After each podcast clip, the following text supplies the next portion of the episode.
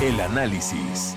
Para profundizar más en el tema, agradezco a Mariana Campos, coordinadora del programa de gasto público y rendición de cuentas de México Evalúa, platicar con nosotros. Mariana, ¿cuál es tu percepción de este presupuesto que aprobaron los diputados después de tanto ir y venir? Pues mira, eh, Ana Paula, en primer lugar hay que decir que no es un presupuesto que va a apuntar hacia el crecimiento económico, que ahorita tú sabes es uno de los más grandes retos que traemos este año porque pues trae una inversión pública muy baja y además es una inversión que está bastante concentrada en los hidrocarburos, en Pemex, también está muy concentrada solo en tres estados de la República, principalmente Tabasco, Campeche y en tercer lugar Ciudad de México. Sí vemos que no es, digamos, el presupuesto eh, pensado para tratar de activar la economía donde se quedaron cortos los diputados justamente para buscar ese crecimiento. El presidente prometió que creceríamos en algún momento en el sexenio al 4%. ¿Cómo se podría lograr tomando en cuenta lo que estamos viendo que está puesto sobre la mesa ahora? Se estuvo comentando mucho de estos recortes que vienen en los ramos autónomos,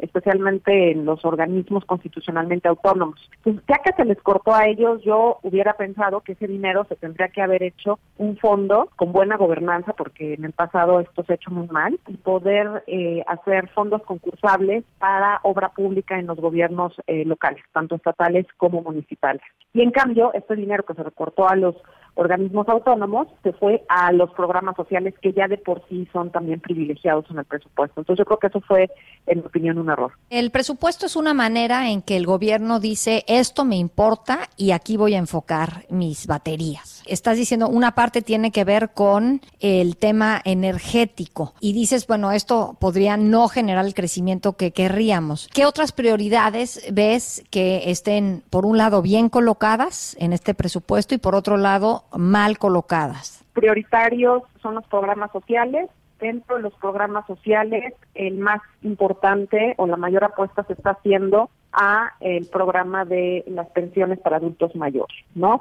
Que además es un programa que atiende una mayoría de, sus beneficiarios son mujeres. Entonces, eh, mujeres mayores que han llegado a esa edad sin una pensión y que pues muchas veces están viviendo en condiciones de pobreza. Entonces, yo creo que ese es un acierto el que haya un apoyo social a este tipo de grupos que eh, de otra manera pues no hay manera digamos no, no hay otra manera de ayudarles no eh, o que tengan otras opciones ya a esa edad entonces creo que eso es un acierto sin embargo sí viene por ejemplo recortado el presupuesto educativo eso me parece que es un desacierto. Yo siento que México no puede prescindir de la inversión y además, o sea, el gasto tanto en salud como en educación vienen en relación al PIB vienen más bajos que en otros años, ¿no? Entonces, yo creo que eso sí es algo lo que México no se puede dar el lujo de dejar de invertir ni en infraestructura ni en esos principales servicios para la población. Hay que decir que dentro de los programas sociales los envió el ejecutivo programas que no estuvieran obligados a tener reglas de operación. Ahí hay que mencionarlo, México lo hizo un trabajo muy fuerte de estar insistiendo en en que sí se iba a invertir tanto en estos programas, tendrían que tener reglas de operación y sí se consiguió que 13 programas de los emblemáticos del presidente ya estén obligados a contar con reglas. Esto hace que el 31 de diciembre las reglas sean públicas, todos las podemos ver,